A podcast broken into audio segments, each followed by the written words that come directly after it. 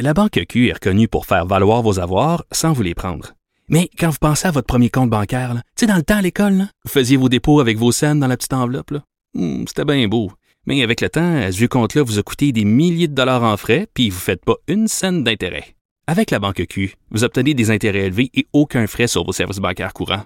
Autrement dit, ça fait pas mal plus de scènes dans votre enveloppe, ça. Banque Q. Faites valoir vos avoirs. Visitez banqueq.ca pour en savoir plus. Pendant que votre attention est centrée sur cette voix qui vous parle ici, ou encore là, tout près ici, très loin là-bas, ou même très, très loin. Celle de Desjardins Entreprises est centrée sur plus de 400 000 entreprises partout autour de vous.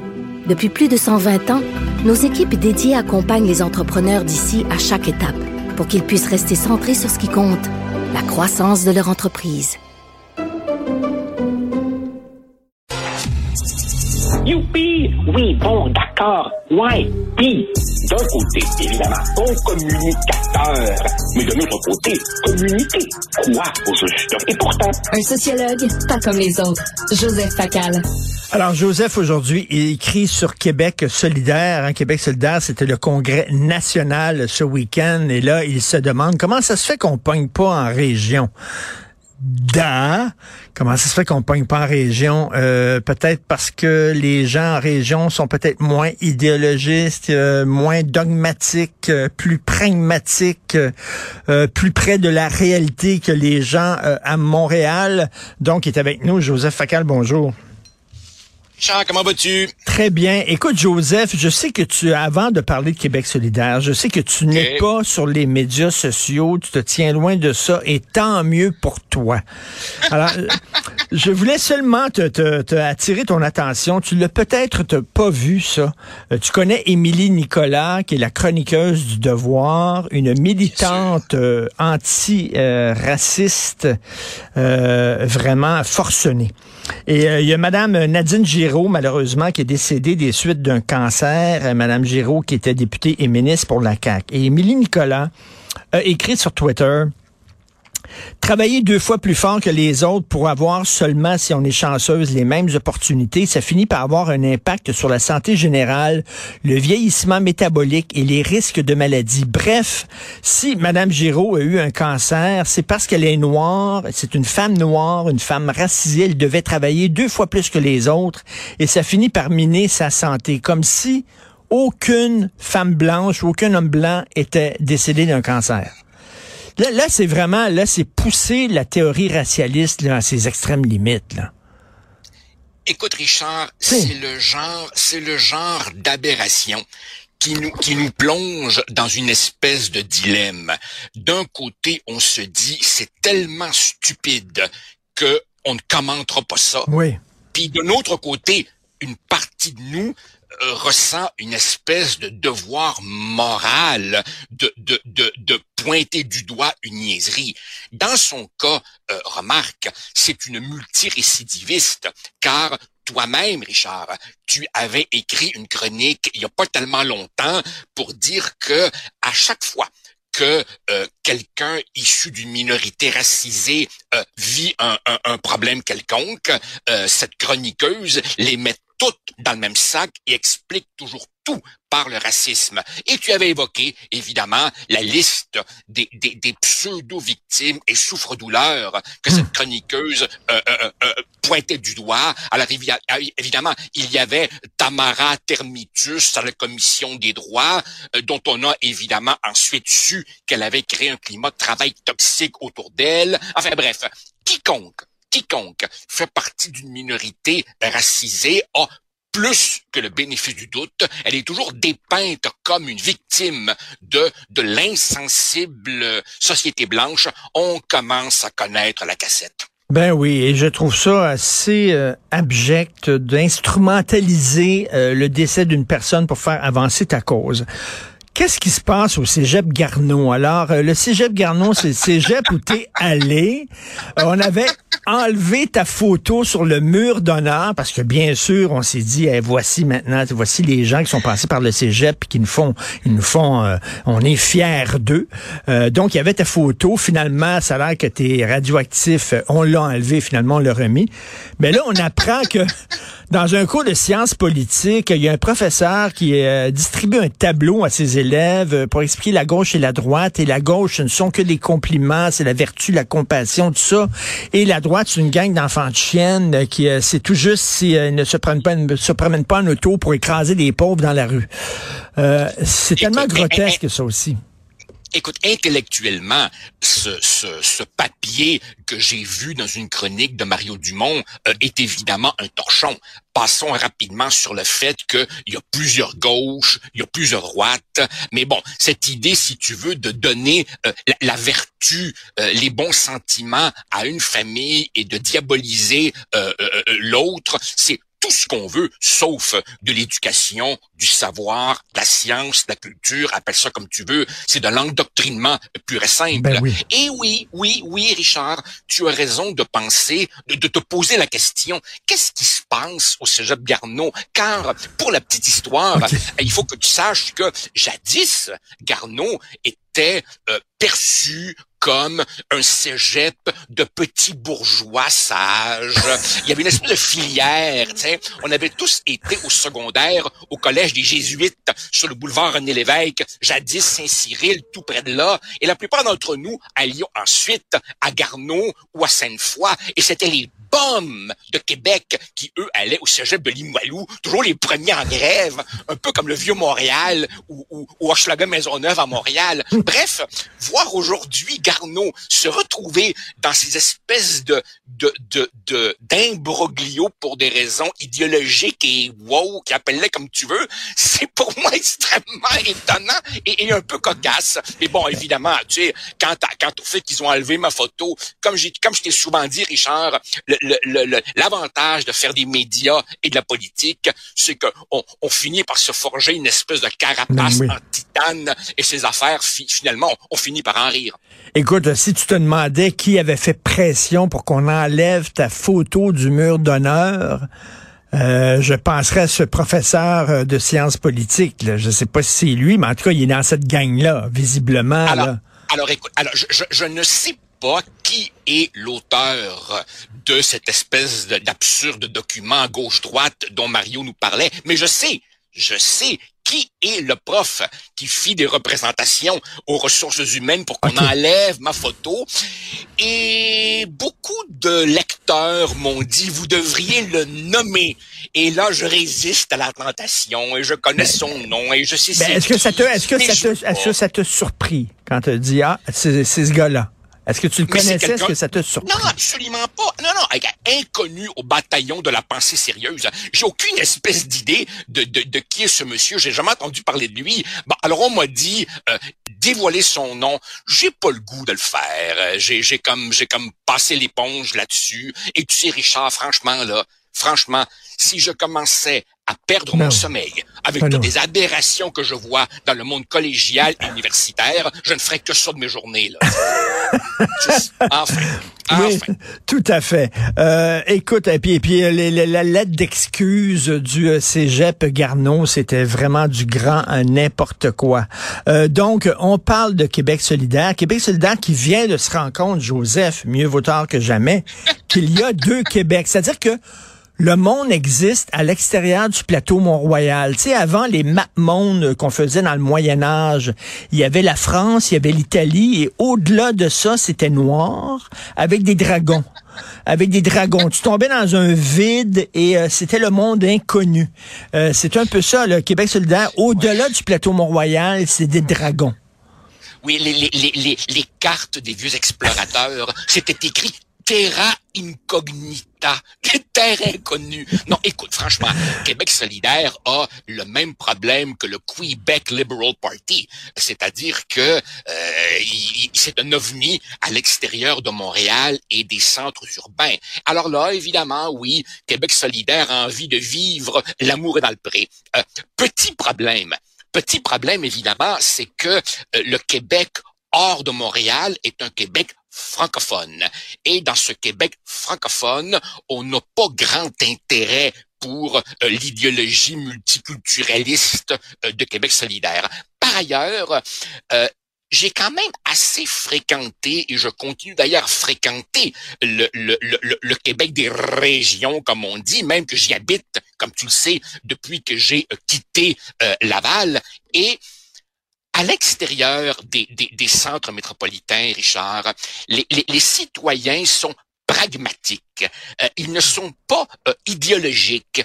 Et donc, toutes les lubies de Québec solidaire sur le genre, sur taxer les grosses cylindrées, ça, c'est un discours de plateau. Euh, dans, dans, dans, dans, le reste du Québec, ce discours ne, ne, ne passe pas. Alors, écoute, je, je vois vraiment pas comment ils vont ils vont ils vont s'y prendre. Au fond, si tu veux, ils ont le même problème que, que, que le NPD. Et, et, et je suis absolument fasciné Richard, fasciné de voir comment un parti peut faire un bilan, faire un post-mortem pendant toute une fin de semaine et refuser de nommer l'éléphant, non, que dis-je, le mammouth euh, euh, au milieu de la pièce, qui est que voici un parti qui se dit officiellement souverainiste, dont on sait que plus de 60% des sympathisants sont des fédéralistes. Alors évidemment, la question à ce moment-là devient comment ça se fait que les fédéralistes sont si confortables chez QS? Tu sais, quand hmm. tu es dans un parti dont tu t'aperçois que sa raison d'être n'est pas la tienne, tu dis oups, je me suis trompé. Tu sais, c'est un peu comme un végan qui rentre dans une boucherie. Oups, c'est pas tout à fait mon endroit. Alors, comment ça se fait que les fédéralistes sont si confortables chez QS? Mais parce qu'ils sentent bien que le souverainisme de QS est complètement bidon. D'ailleurs, regarde, regarde, en ce moment, QS a bon espoir de faire une percée dans Saint-Henri-Sainte-Anne, euh, l'élection partielle euh, suite à la démission de Dominique Anglade. Regarde à quel point QS fait bien attention de ne pas toucher à tous les thèmes identitaires, langue, immigration, souveraineté, tout simplement parce que QS sait que son meilleur terrain de chasse, c'est à Montréal, et qu'à Montréal, l'électorat est massivement fédéraliste et multiethnique. Donc, c'est de la fausse représentation de A à Z. Quant à euh, les, mamours qui veulent faire en région, écoute Richard, là, c'est, tout le 20e siècle est là pour le montrer. Dans toute l'histoire des idées, l'extrême gauche a toujours été un phénomène urbain. Tu sais, les guerrieros, là, ils se retrouvaient dans la jungle en Bolivie parce qu'ils étaient en fuite et ils voulaient se cacher dans le maquis. Historiquement, l'extrême gauche, c'est un phénomène urbain, parce que les jeunes sont là, parce que les intellectuels sont là. Alors évidemment, quand QS va débarquer au royaume du Ford F-150, j'ai bien envie de les entendre parler de taxes sur l'essence. Ça va être drôle. Et quand Che Guevara s'est retrouvé euh, justement euh, euh, à la campagne, il s'est rendu compte qu'il n'y avait pas beaucoup d'appui, hein, absolument pas. écoute, souviens-toi de l'élection qui a porté l'ADQ presque au pouvoir, au seuil du pouvoir euh, avec Mario Dumont, euh, les gens étaient surpris, les commentateurs de Montréal, ben bon Dieu, on l'avait pas vu venir. Écoute, moi pendant la campagne électorale, j'avais fait, le fameux autobus euh, de, de, de TVA Nouvelle où on se promenait en région et j'étais avec Jean Lapierre, regretté Jean Lapierre, dont je m'ennuie, bien sûr. Et écoute, on allait dans des centres commerciaux en région et on le voyait. On n'a pas été surpris, Jean puis moi, on le savait que la DQ rentrait fort. C'est rien que les, gens de Montréal qui étaient là, hein, mon Dieu, ça rentre fort. C'était évident que les gens en région votaient en DQ. Mais Richard, rappelle-toi quand en 2007-2008, euh, la euh, perce supplante le PQ, devient momentanément l'opposition officielle. Qu'est-ce qui a donné le carburant à la DQ de Mario Dumont à ce moment-là? C'était les accommodements raisonnables.